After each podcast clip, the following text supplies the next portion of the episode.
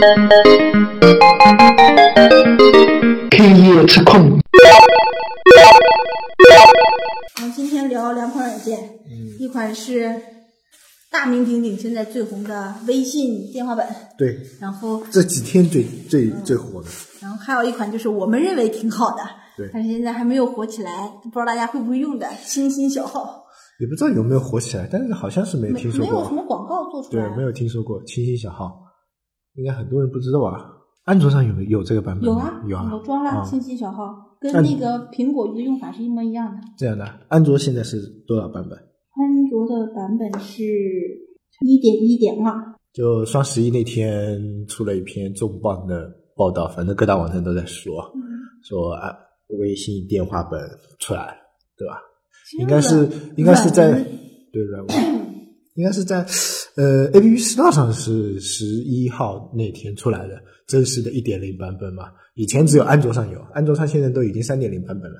那它的前身呢叫 Q Q 通讯录，Q Q 通讯录我记得原先是大概在它更新到六点五这个版本以后就不更新了，然后就变成微信电话本。但是在安卓上，微信电话本后来用了一段时间，感觉也不是很好用，所以后来就没怎么用。我用了，我也用把它卸了。对对对对，我一开始就是用 QQ 通讯录的，我觉得 Q QQ 通讯录这个软件在安卓手机上还是蛮好用的。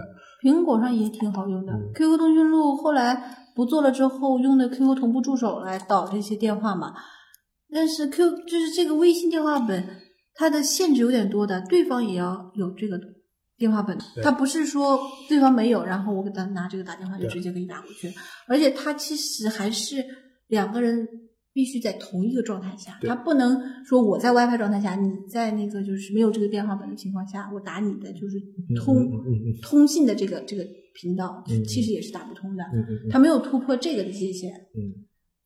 而且他这个有一个偷换概念的问题，就是其实他这本身它这个功能在其他的什么搜狗电话本、乱七八糟电话本完全是也是可以代替的，嗯，它只不过就多了一个视频通话，多了一个 WiFi 打电话。但是 WiFi 打电话的话，如果我们经常用微信的一些功能和 QQ 的视频通话，其实也 OK 的。就 QQ 视频通话，如果你两个人都是手机，嗯打开 QQ 视频，其实也就是视频通话。就微信电话本这个事情啊，它前身它是一款通讯录工具。应该那从 QQ 通讯录来说的话，它前身是一款通讯录工具。那有些人可能对这些通讯录类的工具不是太了解。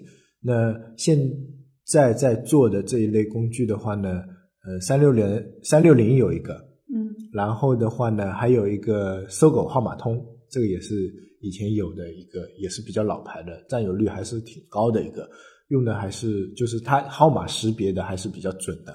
然后三六零呢，就是因为三六零手机浏览器，然后三六零这个手机通讯录也是用的人还是比较多的我然后再是 QQ 通讯录，其他同类的软件也有，比如说那个什么，以前有一个叫什么来电通，哦来电通呃来电通，或者说什么，还有一个叫触宝还是什么东西的，反正这一类软件很多。但是这一次微信电话本为什么被人家拿出来说，就是因为它实它实现了所谓的免费通话，就是我跟你在 WiFi 状态下是可以进行免费的通话。但是这个功能说到底就是不是它独创的，而且没有什么吸引，呃，不不是不能说吸引的，新颖点没有，嗯因为在手机 QQ 上已经实现了这个功能，是可以通过 WiFi 情况下，我跟你 QQ 好友之间是可以通话的。的然后呢，它微信这一次推出来这个功能，就软文都写的很那个，就是说是啊，那个重磅的一个炸弹啊，是什么最大的杀手锏啊什么的。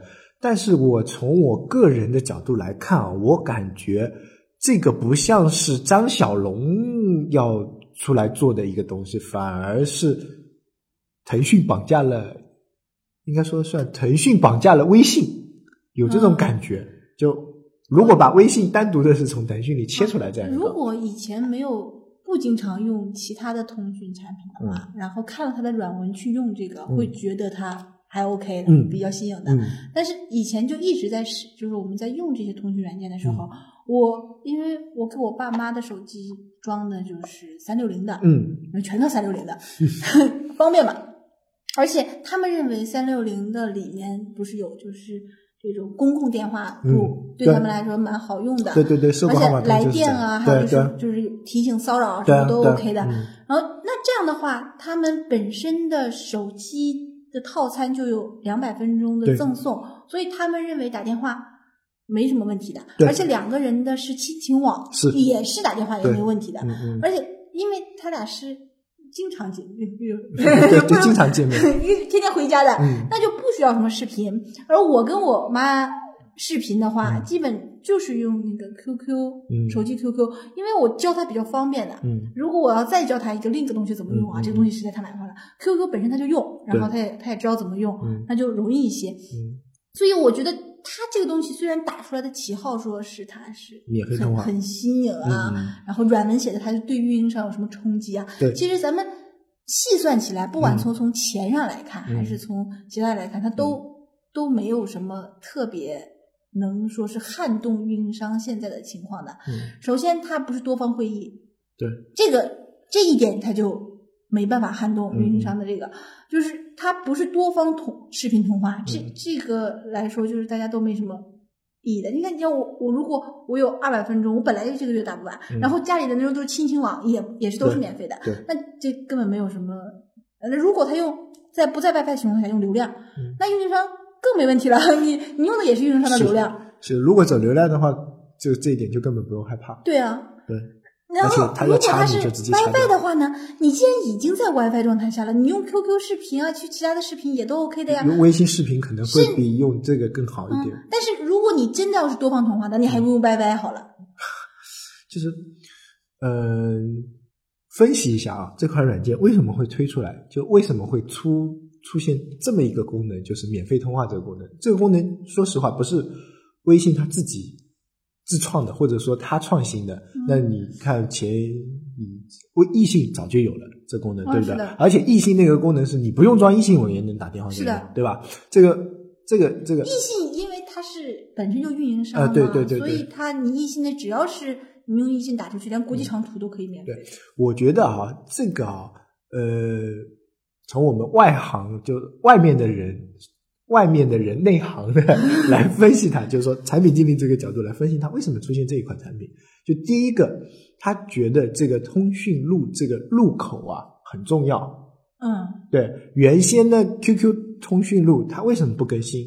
我觉得它是因为它争不过人家，就是嗯，我比如啊说我，QQ 毕竟不是移动哎对对移动手机的这种必备。对。然后它比如说我我原先装了搜狗号码通，哎，我对同类的产品我一个就够了，我按哦两个这种干嘛呢？还会冲突？那我装了三六零，那我就不装你 QQ 了。而且他们这个出来的比 QQ 要早，嗯所以呢我就不装这个了。但是现在手机上微信基本上是变成一个必装的应用。嗯那如果它推出来这么一个微信电话本这么一个东西，这么一个概念，它第一个就是相当于它原先呃推出那个叫腾讯微博的那种概念，有一点防御性体质，就是哦我的那个入口一句。通通讯录这个入口被别人占领的时候，我要先防御一下。那最好的防御就是进攻嘛，对吧？那他们进怎么进攻？就是用微信推出一个微信电话本。其实我觉得这两个东西是两个团队在运营，肯定不可能是跟微信有任何搭嘎的，只是借了微信的这个名字。然后从用户的角度来说，就是说你刚才说的是一种情况，就是呃电话嘛，嗯但是电话打是两种情况，就是一种就是我跟你打电话聊天的，基本上是很熟的人，就比如说只有跟父母、朋友、嗯，老婆、女朋友这种才会打电话聊天。同一级别有老婆和女朋友。这这这卡，然后嗯，那别的话基本上是说工作上的事情，对不对？就是聊天的这个属性不是很强，电话、哦现在电话聊天这个属性不是很强，但是。微信电话本它推出 WiFi 下免费打电话，它又增强了这个聊天的属性。它有可能是这种聊电话泡电话中，有很多女生不就是有这种打电话也不知道聊什么就聊能聊一个多小时这种情况呢？这个会稍微实用一些。会实用，但是是你这要基于网网络条件的话，网络条件还有你想想看啊，我们刚才说的亲情网，嗯运运营上已经铺的很不错了，嗯基本上每个家庭都有亲情网，嗯只要是他们的小孩子懂事一点啊。嗯，我的懂事就是说，就知识水、文化水平啊，知或者对对对对知道怎么用亲情网，那就 OK，基本上会有亲情网。嗯第二个，学校里面都有校园网，嗯这种套餐真是太普遍了。原先来杭州最早的那个龙泉套餐，哎呀，暴露年龄了！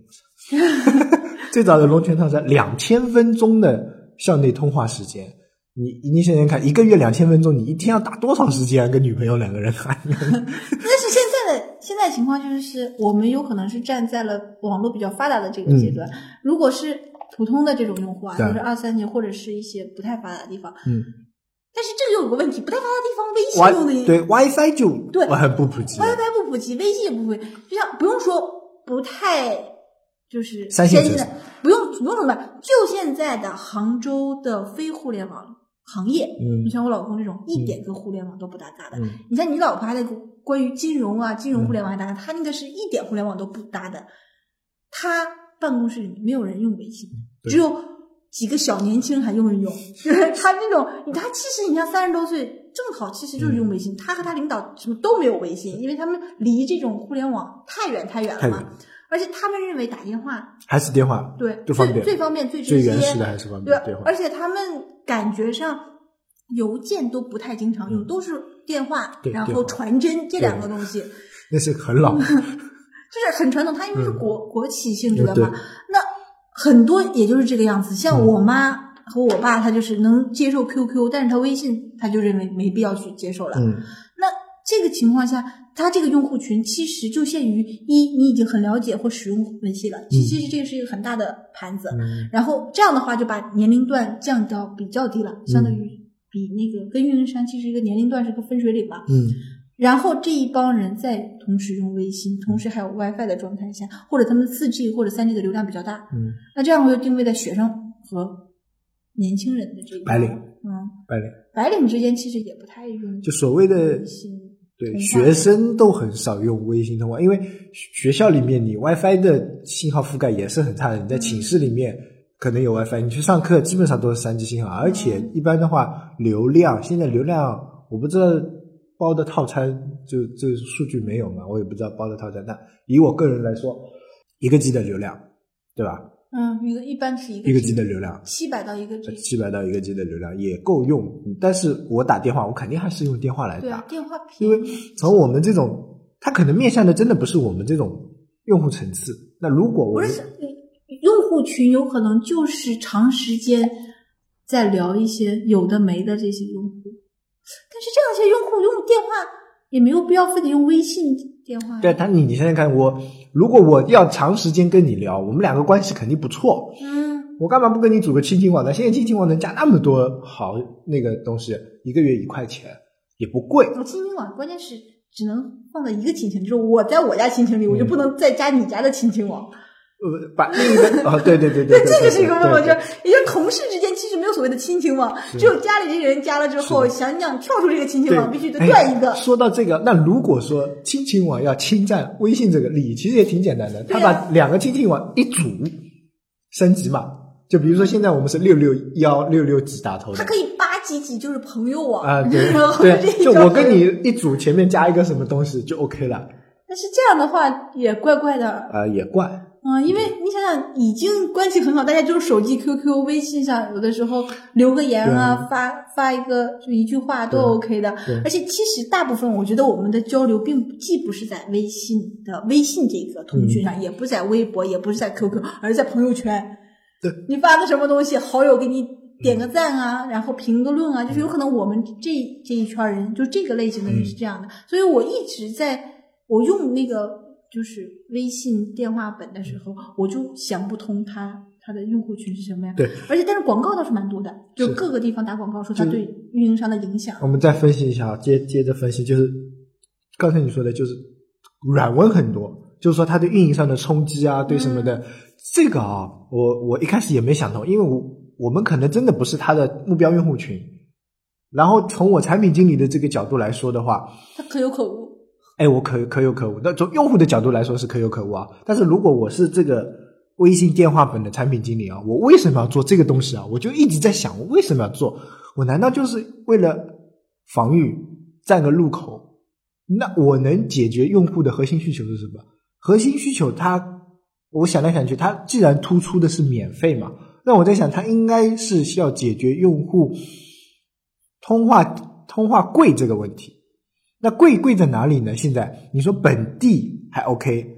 但是如果你是外来务工人员，你如果是打长途，但是我知道，就是看你的包月吧。你像我爸我妈在，我给他办的是杭州的卡，虽然他回哈尔滨去用，但是他还是同样的，他他没有所谓长途费，他就是那个长市话，嗯，这市话和长途是一样的价钱的，价钱是一模一样的，它它是。